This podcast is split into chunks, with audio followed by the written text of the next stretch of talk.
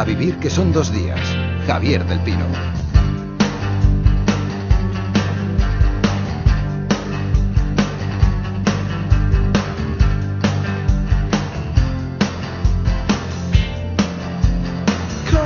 No sé si el club de lectura que abrimos ahora va a estar más cerca de la literatura o de la economía, así que lo sabremos. Antes saludamos a nuestros clavers favoritos, se dice así, Manu Verástegui, buenos días. Hola, muy buenos días. Yo diría clubers. Clubers. Españolizado, tranquilamente. Clubers, pero ¿no? se usa esa palabra, ¿no? ¿no? no nos van a regañar los profesores Sí, de literatura que escuchan siempre este habrá programa. quien nos regañe. Los profesores de literatura son los peores, además. Exacto. Esta crisis que soportamos se inició hace ya más de cuatro años. Eh, ¿Se ha ocupado de ella la literatura? Oscar López, buenos días. Hola Javier, buenos días a todos. Hombre, se ha, se ha ocupado tanto en ficción como en no ficción. Si os fijáis, por ejemplo, en los últimos tiempos, libros que han abordado el tema de la crisis se han convertido en auténticos bestsellers. Pienso, por ejemplo, en los libros de Santiago Niño Becerra. También Antonio Baños ahora acaba de publicar un segundo libro sobre este tema, Paul Krugman. George Soros, del que vamos a hablar enseguida seguramente también, también tiene libro. Y luego, desde luego, en lo que es en el terreno de la ficción, yo diría que también se ha abordado mucho y de una manera muy específica en el terreno de la novela negra. ¿eh? Es una novela, como es una novela muy social, siempre aborda mucho lo que está ocurriendo alrededor de las tramas policíacas y ahí la economía siempre ha jugado un papel importante. Pienso en los clásicos como Chandler o como Hammett, pero bueno, actualmente, por ejemplo, Claro. Petros Markaris, con todo el tema de la crisis griega, tiene con el agua al cuello, que es un clarísimo ejemplo. Ah, Yo creo que es inevitable porque además el- la atmósfera que ha creado la crisis económica es un ambiente perfecto para escribir porque te Es, es un telón de un fondo maravilloso para que pasen ¿no? cosas delante Claro, de ese telón, exactamente. ¿no? Marco y Julia. Amor profundo y honesto. Sexo de supervivencia.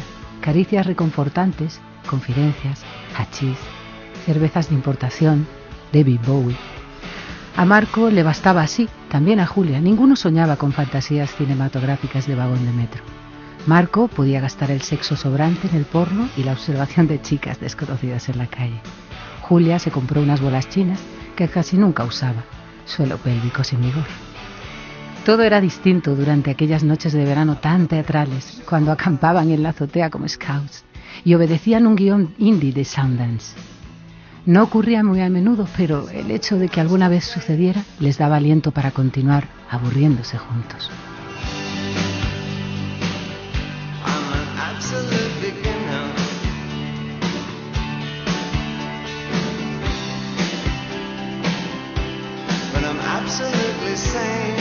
Con este extracto que nos leía Sole Jiménez, saludamos a Pablo Gutiérrez. Buenos días, Pablo. Hola, buenos días.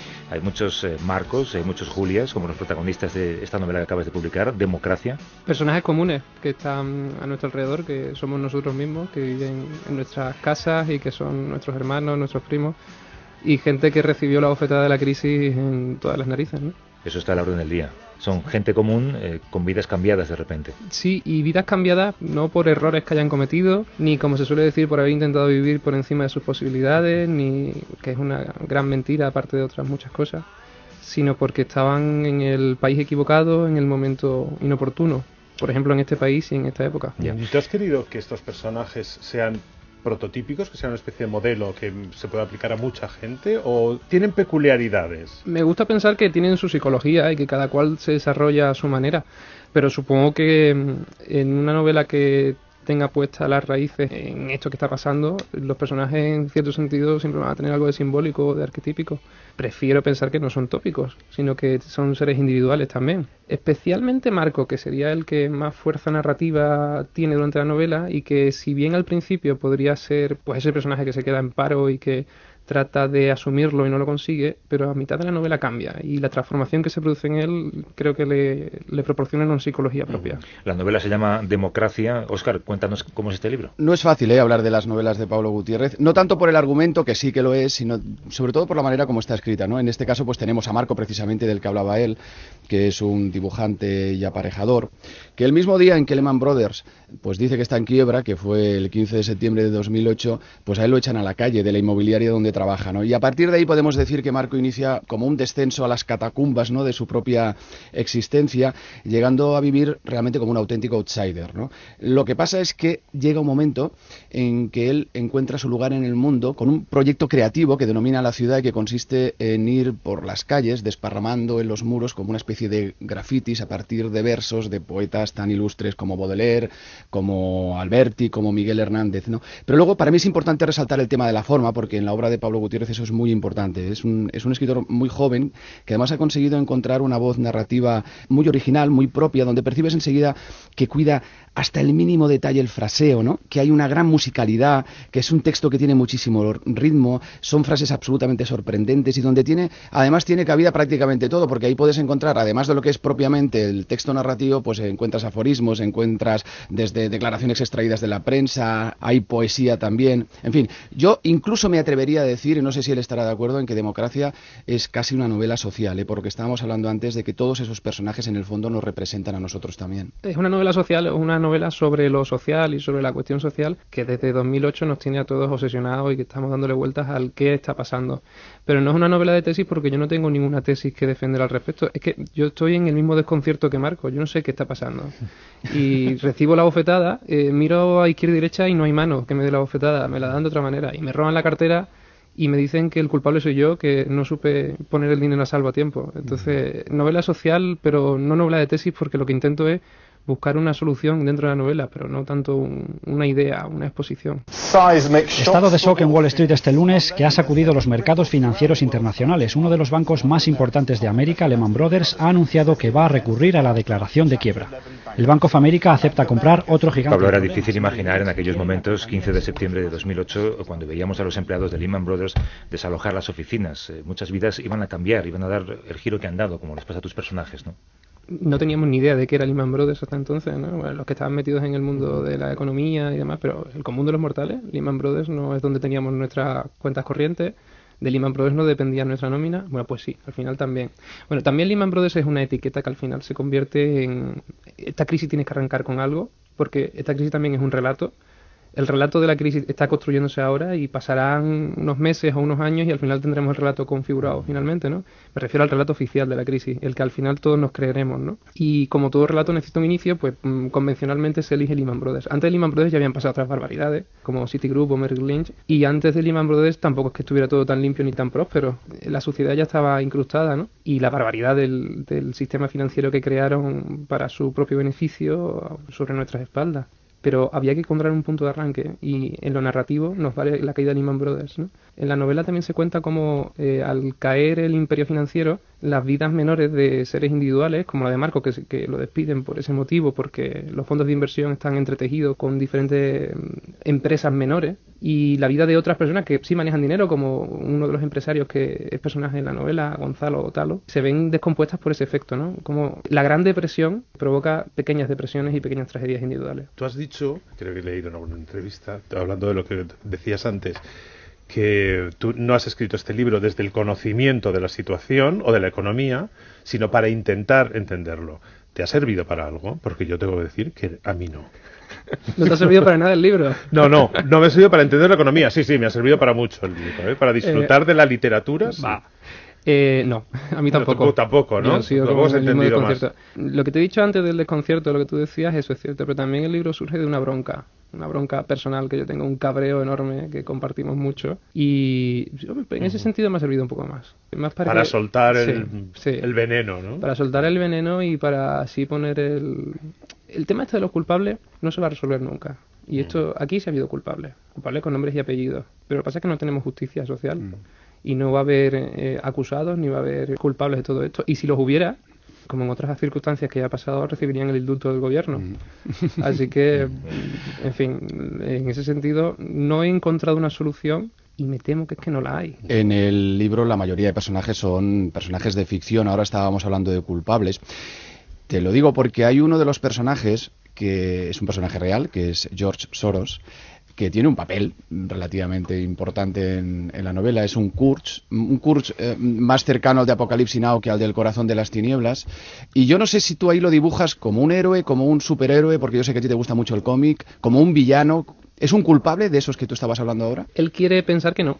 Pero por supuesto que lo es porque Soros siempre aparece en esas listas de las grandes fortunas, es un mega inversor, un tipo que mm, ayudó a la creación de, la especulación a gran escala y del sistema financiero, de todas esas barbaridades como opciones de deuda garantizada y mm, disparates que nos han empobrecido a todos. Él defiende que es un filántropo, que todo ese dinero que va rescatando diferentes fondos de inversión, arruinándonos a todos, luego lo pone al servicio de la democracia. Es uno de los motivos por los que también la novela se titula así. Y yo utilizo a ese personaje un tanto iluminado, un tanto como un viejo masón del 19 también, para convertirlo en un personaje de cómic, para quitarle toda la realidad que tiene y convertirlo en una especie de santón o figura que está por encima de todo y que todo lo sabe. Marco no se entera de nada y da tumbo Claro, un Marco lado es el otro. pobre pringao, ¿no? El Como pringao, somos todos, todos nosotros nosotros, en la base. ¿no? Y Soros, desde arriba de- del rascacielos, piensa que lo sabe todo y que controla todo lo que sucede ahí abajo. Oye, pero los personajes de ficción, Marco, dices que está basado en, en el, en el hombre corriente que de repente no ha hecho nada, pero sufre las consecuencias. Pero ¿y Gonzalo, el triunfador? ¿En quién has pensado? Bueno, Gonzalo, eh, también ahí supongo que también funciona como un prototipo de, del que triunfó fácilmente con poco esfuerzo, pero triunfó no por sus medios ni por su voluntad, sino porque el triunfo ya lo tenía de cuna, ¿no? Eh, Gonzalo proviene de una familia que con una fortuna tradicional, que no la ha conseguido a través de la especulación, sino de la producción de, diferentes productos y demás, es decir, un, empresario tradicional, y él decide hacer dinero lo más rápido posible a través de la gran timba que es la especulación inmobiliaria. Incluso deja sorprendido a su propio padre que durante décadas ha intentado construir su imperio económico cuando él en apenas un par de años consigue ganar mucho más que lo que el padre gana vendiendo joyas y relojes. Eh, no, no tiene un nombre concreto, no estoy pensando en nadie, pero bueno, podemos poner muchos nombres. Cada uno ¿Y, y esa congresista que intenta mediar? Esa congresista, es que... Esa, esa tiene que estar basada en alguien. no, para nada, tampoco. tampoco. Pues lo Se, parece. se me ¿eh? ocurren un par de nombres. Sí, ¿eh? no, no, tampoco. No, no, eh, la novela es que está llena de personajes secundarios y también aparece una presentadora de un programa de televisión, aparece una conocida... Una terapeuta. La terapeuta. terapeuta, sí. Eh, hay muchos personajes secundarios porque a mí me interesaba mucho también el entramado. La madre de. Marco, La madre de Marco, personaje un muy, personaje. muy importante. Bueno, es que aquí las mujeres tienen un papel importante, varias, ¿eh? La madre de Marco, Chloe, la, la mujer de Marco, Julia. Es decir, que son mujeres además que se parecen muchísimo ellas dos. Sí, Chloe y, y Julia cumplen un papel similar en diferentes épocas y con diferentes intenciones, pero se parecen mucho en cuanto a que las dos son personajes femeninos con mucho carácter, mucha fuerza de decisión y mucha capacidad de construir sus propias vidas incluso a solas, cosa que Marco es incapaz de hacer. Marco en cuanto le tiembla el suelo se derrumba y se viene abajo y, y es eso, es la víctima de la Gran Depresión. Mientras que Julia consigue rehacer los Bueno, es, pedazos y tirar hacia con, adelante. con- con tendencia a la depresión ya de partida, ¿no? Y la crisis económica se la acentúa. Sí, probablemente, bueno, pero tampoco nos cebemos en él, es un buen tipo. El, el Marco es uno más, quiero decir. eh, lo que pasa es que no es especialmente fuerte ni especialmente arriesgado, pero tiene talento. Hombre, y además tiene un talento importante que es eh, la capacidad de convertir en poesía lo común, y eso es importante. Hombre, y es importante lo que él hace, porque, a ver, que tampoco despistemos a los, a los oyentes. A ver, la economía juega un papel muy importante, la crisis económica, cómo nos afecta, pero no es una novela que sea un tratado de, de economía. Aquí pasan muchas cosas. Y, por ejemplo, a mí me interesa mucho ese proyecto creativo que él pone en marcha, ¿no? Ese proyecto de la ciudad, que luego tiene una versión 2.0 con la ciudad nueva, ese desparramar versos por los muros, por las paredes de la ciudad. Es un poco lo redime, ¿no? Un poco eh, le permite rebelarse contra lo que le toca vivir, ¿no? Salir adelante, salir a flote. En el fondo es una novela optimista al final. En el fondo sí, en, el fondo es una, novela en la que dice que si el mundo, el gran mundo no funciona, a lo mejor hay que construirse un mundo pequeño. Y Marco entiende que él ha quedado al margen del gran mundo. Bueno, lo que ha perdido Marco, además de, dinero, evidentemente, de un puesto de trabajo, es la posibilidad de crear una familia, de ser padre, porque justo cuando viene la crisis, ellos que tienen treinta y tantos estaban ya pensando, bueno, venga, ¿por qué no tenemos un bebé? ¿Qué tal? Cosa que mucha gente le habrá pasado también. No solo hemos perdido los empleos y el dinero, sino que de pronto nos han cortado la vida en seco a muchos, ¿no? Y no solo porque no Esas tengamos ya- cosas que cuenta que la gente, por ejemplo, ni siquiera se divorcia porque no Claro, puede permitirse. efectivamente, ¿no? ¿no? Se. Y no se plantea tener hijos aunque tenga trabajo porque dice, bueno, ¿y si me va a faltar dentro de unos años? Bueno, pues dentro de unos años lo que te va a faltar es la posibilidad de tener hijos, porque eh, Eso habrá se pasado acaba. el tiempo y eso Exacto. se acaba, ¿no? Dejar los sueños, la sonrisa, Mulanta 15M, que nos vamos a los barrios. Chicos, ¿estos vales os valen? recoger todo lo que no sea estrictamente necesario en todas las comisiones. Marco acaba convertido en un antisistema, se cruza de por medio el 15M. Cuéntanos cómo ocurre esto. Porque Marco estaba allí cuando todo eso pasaba. Eh, eso es lo que me gusta a mí pensar. Marco no está ideologizado. Es justo lo contrario de su madre, que fue una parte de la vieja guardia revolucionaria, vamos a llamarlo así. Eh, la madre de Marco, madre soltera, se quedó embarazada porque tuvo un desliz con su profesor de lingüística general, cosa más triste e imposible. Y a partir de ahí trata de. Me refiero al profesor de lingüística, no que se quede embarazada tanto. Y a partir de ahí trata de vivir a solas y es, como es puede. una idealista un poco ingenua, ¿no? Es una idealista cabreada. Es una de esas mujeres que, o de esos hombres que ven el telediario y hablan con el telediario. Sí, indignados. Indignada. Una indignada de esa manera, ¿no? Sí. Pero Marco no. Marco está desprovisto de todo eso. Marco no sería incapaz de estar en ninguna ideología determinada porque no la tiene. Y de hecho, cuando tuvo la oportunidad de, de beneficiarse de la prosperidad, vamos a llamarlo así, y, y formar parte de una empresita y demás, lo hizo humildemente y sin eh, causar daño a nadie, pero lo hizo, ¿no? Pero su madre estaba muy ofendida porque él formara parte también de, de este entramado, ¿no? De alguna manera, o que fuera una pieza de la, del engranaje. Y decías antes, Marco se encuentra en la calle, tirado por todo esto que hemos explicado, y ve pasar a su alrededor unas muchedumbres y unas multitudes que él no sabe muy bien hacia dónde se dirigen, las sigue y sin ideología ni concierto, pero sí con la rabia que tiene dentro, pues se convierte en eso, en uno más de los que tiran piedra, que en realidad son muy pocos, pero él es uno de ellos. Oye, y qué atrevido el título de democracia, ¿eh? Sí. Yo, le- yo le, yo le echo de menos un guion en el título, ¿eh? Eh, Porque tú juegas mucho me- con el concepto sí. demo. Hoy estaba explicando, lo que pasa es que esto por la radio es difícil de explicar, o, o tachar gracia y quedarte con demo, Sí. pero que te apareciera todo mismo escrito, pero ya Bueno, tú sería utilizas el tachado, por ejemplo, en el libro como, eso. como concepto literario, ¿no? Por eso, bueno, Claro. eh, dem- democracia es la palabra menos propicia para un título de novela, probablemente porque suena como a, o a ensayo o a artículo o algo así. Pero es que en el fondo, además del dinero, hemos perdido la democracia en este tránsito de estos cuatro años. Y a mí me interesaba jugar con ese juego de palabras, ¿no? Que. Etimológicamente el gobierno del pueblo ha desaparecido y lo que nos queda es el pueblo. Y la novela giraba en torno a, a eso, a la vida del pueblo común. Pero, y con el guion es democracia, la- Mm. demo en el sentido de que es una especie de, de ejemplo nada más, ¿no? Como una Claro. maqueta. Claro, Eh, el jueguecillo este que plantea es el siguiente, que la democracia que tenemos y que nos dieron no era una democracia real, la hemos descubierto ahora, bueno, algunos lo sabían de antes, pero otros somos más ingenuos y lo hemos descubierto recientemente, permitirnos nuestra ingenuidad. Y decía que eh, la democracia que nos ofrecieron, esta gloriosa de la transición, era mentira, era una simulación, era una demo, como uno de esos programas informáticos que te ofrecen gratuitamente, te enganchas a la primera fase, te bajas la aplicación gratuita y cuando quieres utilizarlo realmente porque te hace falta, entonces tienes que pagar por ello. Pues nuestra democracia era una demo, no una democracia real, era una simulación, durante la prosperidad la consumimos y ahora que realmente nos hace falta democracia nos dicen que las decisiones no las toman los Me gobiernos. gusta sino mucho ese encima- concepto. Sí. Me parece una burrada, la verdad, y que te hace un agujerillo aquí en el estómago, pero me gusta mucho. cómo Sí, porque tú además describes un mundo nuevo que está basado en la frustración personal por culpa de un entorno completamente destruido por culpa de la economía. Es un libro pesimista. ¿Tú crees que esto va a marcar eh, tus próximas novelas? Eh, Da la impresión leyendo lo que es un, es, un, es un mundo sin vuelta atrás. Probablemente porque si le diera una vuelta atrás, entonces estaría engañando a, a- me estaría engañando a mí mismo y también al lector.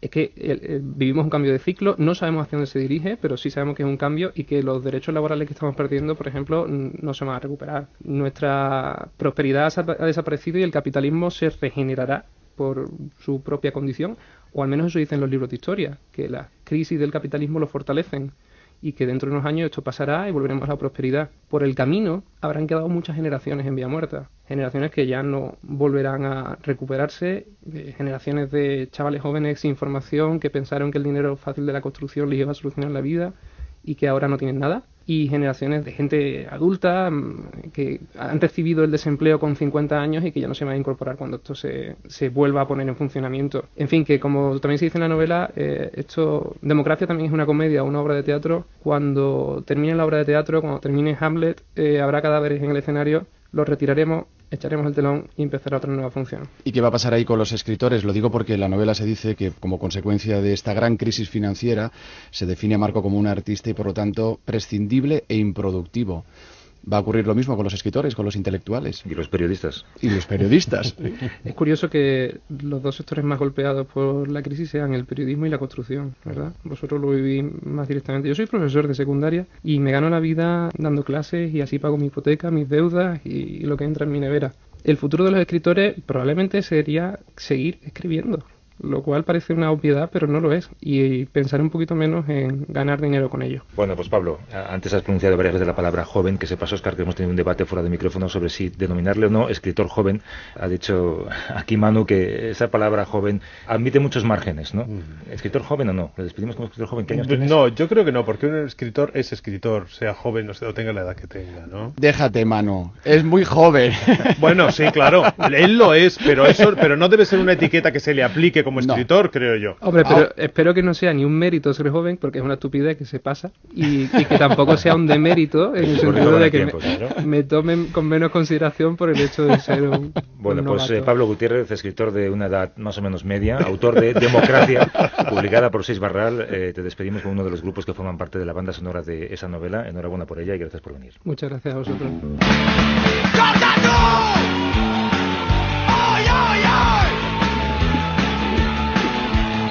Gracias.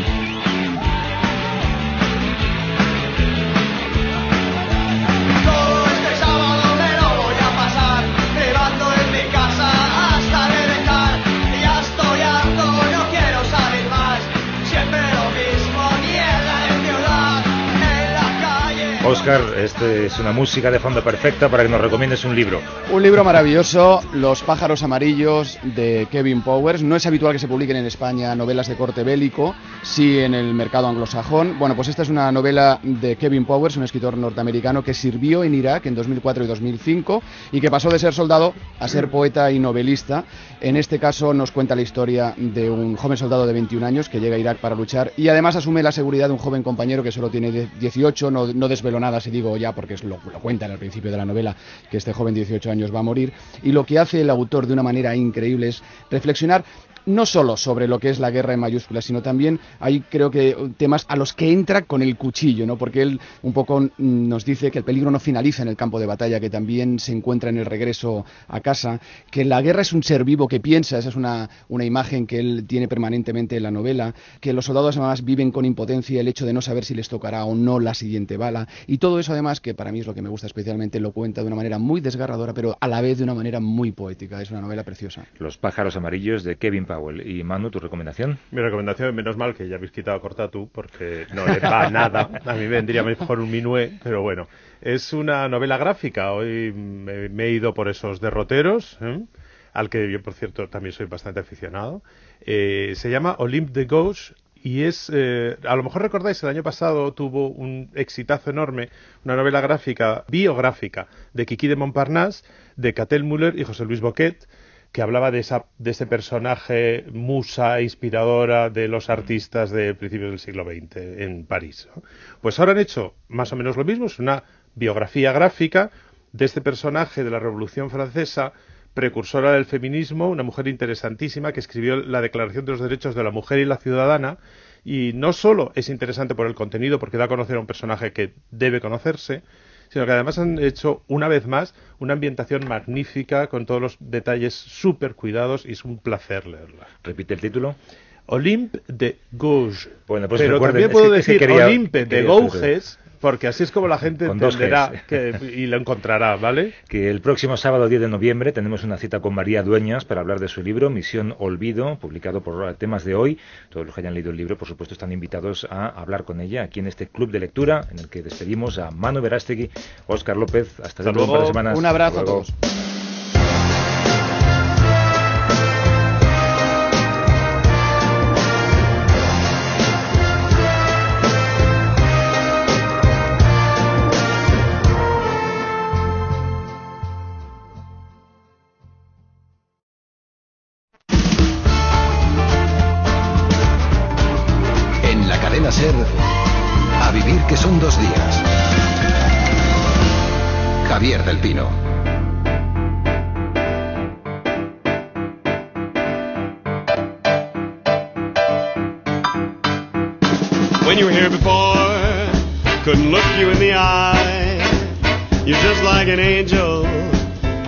Makes me cry. You float like a feather in a beautiful world. I wish I was special. You're so fucking special. No, no, no, no, no, no, no, no, no. Que sí, Hay 40, hay 40. que No, vamos a ver que no. Es que, Que ¿verdad, sí, Javier, cada Javier. un minutito y un minutito yo trago y un minuto más. Sí. Bueno, es que iba a ser un minuto más y yo trago. Llega para aquí, Pero oye, Javi, que hoy es un minuto más y tal. Digo, hombre, no puede ser. ¿Tú por cuántos favor. quieres? ¿Cuántos quieres? Hombre, yo quiero mi media hora. O sea, yo creo Pero que me media merezco- hora en la radio se quedan 20.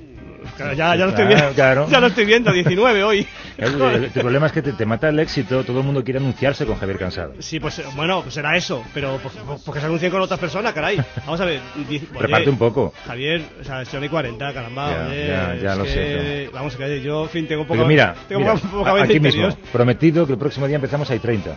Prometido, hay- ¿eh? hay testigos. Está grabado, ¿eh? Se está grabando, Se está se grabando. está grabando. No, y se está grabando, mira, hay vídeo. Hay vídeo, ¿Te ves en la televisión? Sí, yo no. Yo, no sé muy bien por qué nos graban. porque Fíjate que yo no me veo en la- contraproducente para todos. Yo no me veo en la tele, ¿eh? fíjate, yo no me veo en la tele. Yo el... Qué, qué- qué raro soy, no me veo en la tele. Yo el... Por ejemplo, cuando hay que ver algún sketch o algo tal, lo ve Femino y él... Yo, no yo me he visto pocas veces en la tele, no me... No, pues tú das bien, ¿eh? No, pero si no... Si no, el, el pelo facial. Hablo, es, hablo de... La proporción de tu cuerpo. Pero hablo, vamos a ver, yo soy, yo soy un atleta, cuidado, eh, cuidado, no te confundas.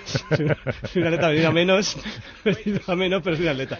Lo que pasa que, digamos que como soy un maldito perfeccionista, entonces siempre voy a buscar los defectos, ¿sabes? Lo que hablábamos el otro día de que en vez de fijarte en la gente que te mola, te fijas en gente que te, Sí, que te, sí, que no sí. te gusta, pues ese, ese rollo, soy perfeccionista. Y eso es un desastre. Oye, pero desde que estás aquí, no sé si es casualidad, al principio de temporada hicimos esta broma de, de- de verlos por todas partes. ¿Te acuerdas de que hablamos el primer día? Eh, lo, lo primero que mencionamos, la palabra churro. Churros, Churro, porque churro, es un el churro te persigue. Sí, sí, sí. Hablamos con alguien que había abierto una churrería en Shanghái, ¿te acuerdas? Los de- Correcto, que, le con- que las daban con queso los churros y ahí me mosqué un poquito. Entonces, a- pero a- bueno. había no sé qué pasa, que, que nos persiguen las noticias de churros. Pues nos las mandan, eh, las vemos. No te has enterado que Lonely Planet, que es una guía internacional, eh, ha sacado la mejor comida callejera del mundo, la mejor comida para tomarse de pie en la calle y uno de esos manjares. O sea, el churro, vamos. Hombre, es que- vamos. O sea, el churro es para tomarlo bajo la lluvia, caminando. Y no eh, fumar, como decíamos antes, ¿verdad? vamos. ¿Dónde esté un churro que se quite fumar? Vamos a ver, en cualquier circunstancia. O- Olga Vilanova es la directora editorial de Geoplaneta. Buenos días, Olga. Buenos días. Hola, Olga. Oye, lo que más nos ha llamado la atención es que Bendita según el autor, los churros españoles son el mejor remedio contra la resaca. Toma. Lo dicen los ingleses. Toma. Bueno, desde- es que los ingleses de resaca entienden, ¿eh? media- a medio paseo marítimo y les, ha ido, y les ha ido muy bien, no sé. Yo supongo que, a ver, eh, toda la vida cuando la gente, el joven, vuelve a las 6 o las 7 de la mañana, pues busca un, un horno de estos donde están haciendo los primeros croissants y ensaimadas. Pues igual los churros sirven, ¿no? Todo sirve. No, no, momento, Para la momento, no, no, no. Eh, un Momento, momento, momento. no me vayas a Uy, uy, uy, no vamos a ver, comparemos, no Hemos comparemos. empezado muy bien. No me vas a comparar la ensaimada y el croissant con su con venga mantequilla y sus cosas y sus Manteca de y su- cerdo y su y- manteca de cerdo y tal que bueno que está Bueno, bien también que tiene un saborcito con el churrito El churro genial, Eh, sí. ah, vale entonces vale si no lo comparamos vale si está en, segun- en segundo plano admito eh, ¿Esto, Olga, quién lo ha escrito? ¿Un inglés? Esto lo han escrito, sí, sí, pero bueno, ah, ¿qué más da? Acertado con la receta. Sí, sí, pero- pero es una Aquí receta ha habido que- un, po- un poco de, ha habido un poco de bronca con la receta del churro. ¿eh? Eso te iba a decir, que Sí. alguien le ha corregido la receta, ¿no? Sí, nosotros. ¿Por qué? Porque, a ver, el churro en Latinoamérica también en varios países, México, Argentina, Chile, Perú, demás, hacen churros, pero no son exactamente como No, los no, nuestros. no, se parece, tú sabes No, cómo son, ¿no? Estos churros tamaño... son con mucha muy mucha Sí, masa sí, son, sí. sí. Masa, ma- sí, mucha sí. masa y además le ponen huevos. Y aquí uh, la discusión fue esta, básicamente. Vamos, se le Entonces aquí pones- fuimos a ver un churrero y nos corrigió la receta y dijo, bueno, que todo funcionaba, pero sin huevos. Claro, y vamos Pues a ver, es que tú, vamos, si tú quieres echarle huevo, échale, pero vamos, no, no lo llames churro. O sea, la paella es animales de granja y, y arroz. Si tú le quieres ya poner bogavante, Bueno, ponlo, granja, pero no, de- no lo llames y, paella. y como todo el mundo sabe, Javier, el churro está compuesto por agua. harina, agua y azúcar. Y sal. Y sal, y ya está, y Sí, ya sí, está. Si no tiene más. Esto Gracias, es- Olga, hasta luego. Y cariño, cuidado, eh. eh, y cariño. Un abrazo, Olga. Adiós. Vale. Hasta luego, hombre. Fíjate, aquí cerca hay una churrería, no voy a decir cuál es, que abre a las 9 de la mañana. ¿Qué sentido tiene abrir tan tarde? Es muy tarde, sí. Bueno, y, y ya de paso, ya una cuñita, han abierto una, una churrería de Coruña que se llama Bonilla a la Vista, han abierto en Madrid una que me pilla a hora y media de mi casa, pero aquí estoy yo. A hora y media de mi, de mi casa. Caminando, digo, ¿eh? Bueno, pues me si te pilla hora y media, y ahí voy yo, de vez en cuando. te- te tampoco- estiras un día, De vez en cuando, sí, está, bueno, ahí estoy yo. Si sigues haciendo esto que me contabas, que tú ves la distancia que hay en Google eh, Sí. de un punto a otro, si es menos de una hora vas andando, ¿no? Eso es, y depende, incluso por la mañana hora y media, estoy ido caminando a este sitio. Bueno, esto lo hace Javier porque este programa está dedicado a mejorar la salud y el Correcto. bienestar, sobre todo la mental de nuestros oyentes. Sí. Eh, si quieren llamar para consultar eh, con Javier qué deberían hacer para pensar mejor, Sí. eh, para aumentar su Sí, capacidad intelectual. Cuidado, y, y- y alguien que da. Yo ja- jamás jamás he dado consejos, lo que pasa es que yo digo lo que yo hago. Lo que yo hago, si a alguien le sirve. No, no, y- pero oye, mira qué cuerpazo. O sea, soy- funcionar, funciona. Exactamente, yo, no soy, yo no soy prescriptor de nada, pero yo digo lo que me va bien y si a alguien eh, le puede ir bien, pues ahí estoy. O sea, vamos. El que quiera participar para aquí, ¿cómo puede hacerlo? Pues a través del teléfono del 902 14 60 60, que le pregunté a Javier Cansado lo que a él le funciona y lo que no, pero es que además hoy queremos que nos den sus remedios caseros, sus remedios caseros para sobrellevar el catarro de la mejor manera posible. 902 14 60 60, el correo electrónico a vivir arroba cadenaser.com, en Twitter o en Facebook. Would you believe it? I have a cold. Would you believe it? My baby's got a cold. Would you believe it? My baby's got a cold. ¿Te Me da, me da mucha rabia cuando, cuando escucho así rhythm and blues y tal, que dices, les hemos robado el rock and roll, ¿no? O sea, hablar del rock and roll, Bill Haley y Elvis Presley, el rock and roll de los negros, o sea, es de los negros, suyo. de lo, de lo, vamos, del black people, o sea, es que es, es que es... Pero fíjate ahí. lo que dice, te, te lo puedes creer que, que mi Ay. chica tiene un catarro. Tú el otro día nos llamabas, tengo un catarro, es que no lo creemos Tengo un enseguida. catarro, sí, yo soy un... Fíjate que tanto hablo de salud y tal y siempre estoy... No, pero no tienes un catarro, tienes el catarro, que te acompaña constantemente. Sí, sí, sí. Y bueno, lo, lo intento arreglar como puedo. con- y bueno, la verdad es que lo, lo consigo evitar, ¿eh? Lo consigo en un montón de ocasiones. O sea, cuando llega el tiempo así, el otoño, yo me enfrío, soy muy raro, porque en invierno lo aguanto bien, pero el otoño, el otoño me, me sienta mal. Claro. Tem- temperatura Porque que no me- sabes qué, qué rebequita ponerte. Eso es. Más que cual, que- o sea, si ponérmela o no, o no ponérmela. Oye, Radio San Sebastián nos escucha eh, Miquel García Iturri- Iturroiz o Iturrioz. Hola. Iturrioz. Iturrioz. Iturrioz. Eh, tú eres experto en nutrición y en medicina biológica. Dale un consejo a Javier. Javier, lo Consejo- que tienes eh, es muy bajo tu sistema de defensa. Correcto, Tienes sí, sí, que sé. poner en forma. No, No no, sé. pero y a eso se suma algo que me contaba antes. Es que tiene unos genes un poquito complicados. Sí, yo vengo, vengo de personas que se enfriaban también con mucha facilidad. Sí, mi familia, mis hermanos, mis padres, que era una cosa lamentabil- lamentabilísima. La vida, la dureza, la posguerra, en fin. Oye, Miquel, eh, cuéntanos por qué nos acatarramos. Eh, como decía mi abuela, es que te has puesto... Yo, yo siempre que tenía un catarro, mi abuela decía, fue ese martes por la tarde que, te pusiste en la corriente de la puerta. Ya Sí. sabía exactamente el momento en el que me acatarré. Eh, ¿Esto puede pasar? Sí, claro. Bueno, si os parece, podemos comentar un poco cómo lo vemos desde Occidente, Sí. los catarros y las gripes, y cómo lo ven desde Oriente, ¿no? Porque fíjate cómo nos ha estado explicando Javier, ¿no? Que se enfría. Entonces, Sí. bueno, desde Occidente nosotros decimos, pues bueno, que tenemos una serie de, de defensas que nos van a proteger de esa exposición a esos virus y esas bacterias que están por ahí flotando, ¿no? Por ejemplo, vosotros si estáis trabajando en la radio tendréis compañeros que durante la época de otoño e invierno cogen varios catarros y hay otros que, bueno, que parece que son Superman, ¿verdad? sí, Inmunes sí, y que no cogen ninguno, ¿no? Gentuza. Exactamente. Sí, Pero ¿qué, qué nos está diciendo? O bueno, vamos a personalizarlo. ¿Qué le está diciendo a Javier su cuerpo cuando coge, por ejemplo, más de dos catarros al año? que su sistema de defensa no está funcionando bien. Eso es. Entonces, lo primero que tenemos que hacer es hidratarnos. ¿Por qué? Porque la primera barrera de defensa que vamos a tener son las mucosas.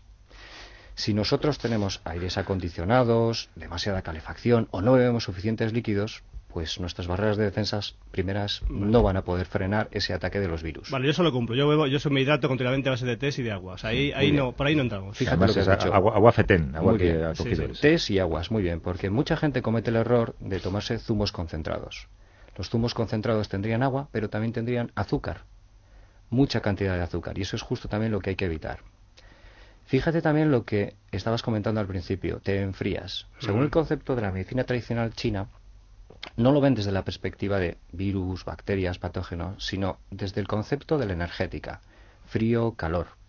Entonces, por ejemplo, ¿qué tipo de test estás tomando? Porque nosotros test aquí llamamos a cualquier tipo de infusión. Yo tomo té verde y té rojo, fundamentalmente. Perfecto. Puer y té verde, sí, sí. Pues el té verde no sería ideal para ti. El té verde no. El té verde es enfriador. Es lo que ellos llaman un yin. ¿Sabéis? Vale. El yin, el yang. Sí, sí, sí. Bueno, pues el yin sería frío. Estoy apuntando todo, ¿eh? Qué cosa. Perfecto. Entonces, tú lo que necesitarías son alimentos calentadores. Por ejemplo, un té de jengibre, una infusión de jengibre. Vale. Entonces, la raíz de jengibre la podemos utilizar para, bueno, para condimentar, para hacer distintos platos, pero también como una infusión, ¿Pero esto como prevención o como remedio? tanto como prevención como para aliviar, Ya. en caso ya de que te haya afectado. Por, por ejemplo, quitamos la leche, ¿verdad? La leche la quitamos. La leche totalmente, porque la leche, Anda, sobre todo la leche anda, caliente con esto. miel, Sí. te va a aumentar la, la producción de moco. Entonces, sí. bueno, pues entonces vamos en dirección contraria. Y esta idea que creo que es de medicina ayurvédica, esta que es le echas, le hierves la leche con un poco de canela, de una canela en rama, eso sí que mejora las posibilidades de, digamos, desmoca- desmocaliza la leche. Que... La canela sí sería calentadora, pero la leche, te insisto, evítala, Vale. evítala totalmente para, en tu caso. Oye, que eh, Javier y yo compartimos muchas cosas, nuestro origen en eh, barrios periféricos de Madrid. barrios, sí, eh, y, y también compartimos que hemos sido operados de Esto es malo, ¿no? Bueno, estás quitando una de las primeras barreras de defensa que tienes. Ya. Es parte del sistema linfático y bueno, estás, bueno, eh, perdiendo una parte. Pero bueno, tienes que funcionar con lo que tienes, ¿no? Oye, y la infusión de ajo que yo me tomo de vez en cuando, de que hiervo durante una cabeza de ajo entera durante 20 minutos y luego me lo bebo, eso me es, Fantástico. es competente. Eso sí. Fantástico. Ahí tendrías, tanto desde la perspectiva de Occidente, de nosotros, Sí. Tiene un montón de principios activos que son antimicrobianos. ¿vale? Que luchan con todos estos virus y, y bacterias. Pero además, desde la medicina oriental, la medicina tradicional china, entendería como que el ajo es un calentador. Entonces, saca ese enfriamiento que tienes dentro. ¿Y el estrés? El estrés te baja las defensas totalmente. Entonces, Uy, eso es algo que estos- tenemos que controlar. Y el descanso adecuado, lo necesitamos también. Y por ejemplo, la alimentación, el, vamos a ver, eh, alimentación fuerte, grasas y tal, tampoco conviene cuando estás resfriado. O sea, ¿cómo, cómo curarnos con, alimentándonos, me refiero? Con Pues alimentos. mira, fijaros, tendríamos que evitar las grasas saturadas, el exceso de sal, La ingesta de bebidas alcohólicas, todo lo que castigue el hígado. Fijaros que antes estabais comentando el tema de los churros Sí, para la resaca. Sí. Pues bueno, el, el exceso de grasas saturadas y también el exceso de ingesta de alcohol nos va a dañar el hígado. Y el hígado es muy importante también para nuestras defensas. Ya. Oye, tú eres licenciado en medicina tradicional china. Sí. Eh, allí, ante un catarro, ¿qué hacen? Bueno, pues lo que os comentaba, eliminan todo lo que es la humedad interna que ellos llaman, el TAN, y además sacan también el frío. Entonces, lo que intentan es equilibrar toda esa situación de enfriamiento interno con alimentos calentadores. El ajo, el jengibre, serían ejemplos claros de cosas que podemos utilizar aquí en nuestro día a día. Vamos a preguntarle a María Luisa en, en Coruña. Hola María Luisa, buenos días. Hola, María Luisa. Buenos días. ¿Cómo estás? Vamos a ver, voy a dar mi recetita porque tengo muchos años, ¿eh? muchos años, y bueno, tengo una salud, gracias a Dios, estupenda. Y le voy a dar la receta que yo, mm, al levantarme, me levanto muy temprano, ¿eh? a las 7 o así, Bueno. soy muy madrugadora. Y lo primero que hago es asomarme a la ventana, poner mi bata, abrigarme bien el cuello y ponerme en la ventana, que llueva todo el año, todo el año. Me, me respiro varias veces por la nariz, lo expulso por la boca y estoy así todo, todos los días, no me olvido nunca. Y tengo las vías respiratorias perfectas. No, es rarísimo, rarísimo que yo me coja un catarro. Y después, para el fuero interno, lo que hago también es tomarme una manzanilla con limón, primero, después mi café negro, con lo que se pueda acompañar, y todo el día a bregar, a bregar, a bregar. Me parece muy bien. Además, no fuma, ¿a que no? ¿Cómo? Que no fuma, ¿a que no? No, no, no, ni fumo ni bebo. Bueno, bueno, un Bueno. vasito de vino sí que me lo Un tomo. poquito de orujo de vez en cuando, ¿no? Ay, un, un vasito de vino. No, licores no, no me gustan, pero un vasito de vino a la comida. Y a lo mejor por la tarde un poquito de vino de moscatel. A lo mejor Bueno, ya, ya Ah, ya- dos, ya- ya estamos dos, ampliando ya los márgenes, Y un poquito de brandy. Venga, María bueno. Luisa, María Luisa, un abrazo, gracias. A usted. Hasta luego. Yo creo que eh, esto, esto que te pasa cuando estás malo, Miquel, que no te apetece comer, esto es malo, no hay que comer. No, no hay que forzarse. Hay que hidratarse bien y, bueno, y, y escuchar sobre todo al cuerpo. Eh, una puntualización a lo que nos ha llama- en lo que nos ha dicho el oyente. Fijaros, nos ha dicho qué importante es respirar. Porque uno de los grandes problemas que vamos a tener con los catarros es que nos, nos atascan las mucosidades. Sí. Entonces, si hacemos una respiración muy superficial, todavía se nos atascan más y es entonces cuando puede derivar una neumonía. La señora nos lo ha explicado claramente. Hay que saber respirar. Y respirar aire limpio. Sí, Claro, es No- que... no que tenemos a veces por aquí, es ¿verdad, que, Javier? Claro, es Que el es problema lo que también, comentábamos. Es el problema que, claro, ¿de dónde, dónde estamos todos? ¿En Donosti estás o en dónde estás? Donosti. Claro, es que... Ah, ahí- es ahí diferente. Cerca de la concha. Sales Es que- ay, claro, es claro, que- claro. Es que es difer- jeta. diferente. Bueno, pues nos pagas un viajecito para curarnos y nos ponemos malos. ¿vale, Yo voy a, voy a San Sebastián la semana que viene. No, en dos semanas voy a San Sebastián a actuar, me parece. Anda, ay, qué pues, bueno. Sí, respirar. sí.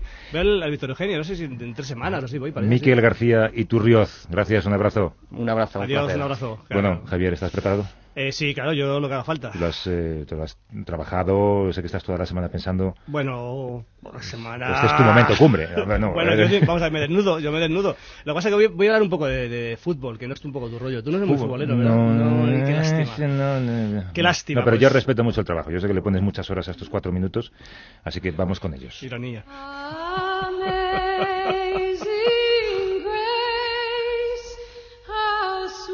Llega el momento en el que Javier Cansado habla bien de algo. Mira, quiero hablar muy bien.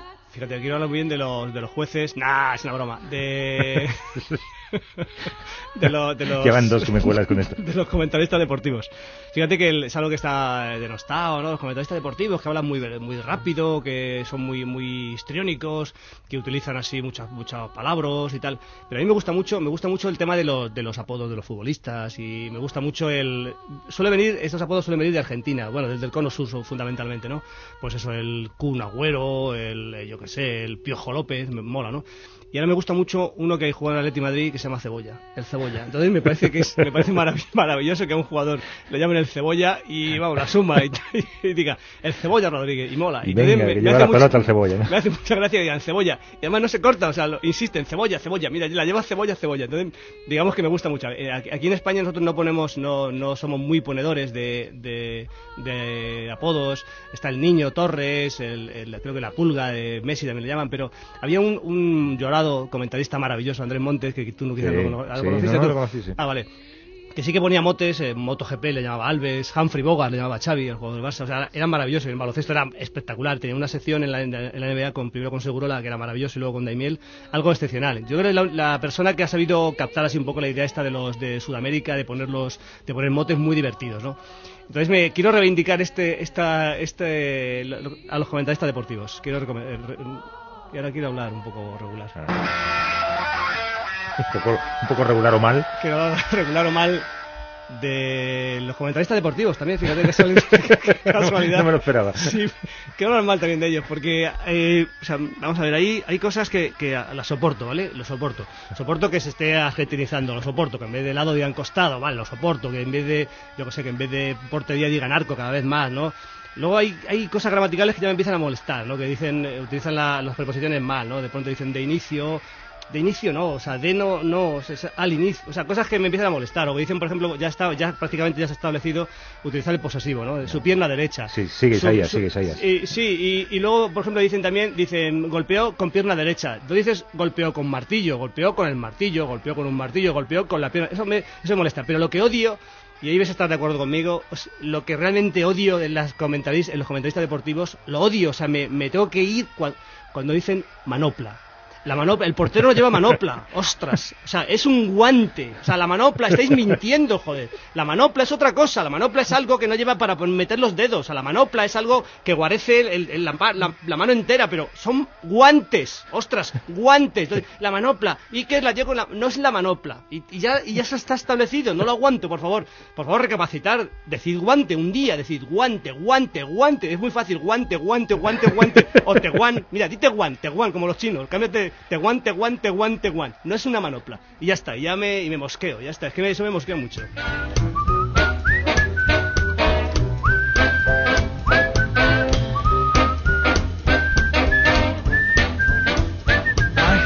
Qué gusto me he Bueno, quedado. tú, tú siempre, Qué gusto me he quedado. eh, Qué es gusto. que a gusto. No, no, sí, está muy bien como terapia personal. Tú siempre hablas aquí de aquellos espectáculos a los que vas. He de Ah, sí, decir, bueno, maravilloso. Yo estuve hace un par de días en el Galileo Galilei viendo, a Fermino hombre, Cansado. fue estupendo. Hacía tantos años.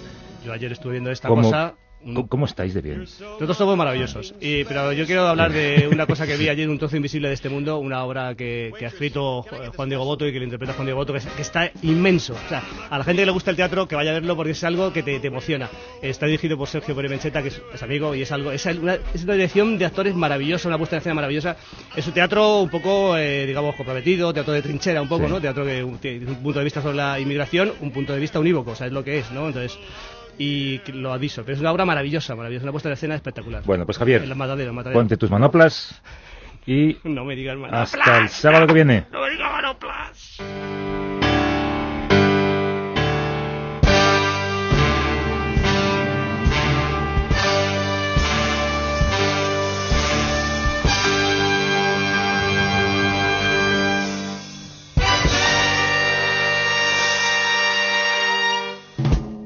A vivir que son dos días. Javier del Pino.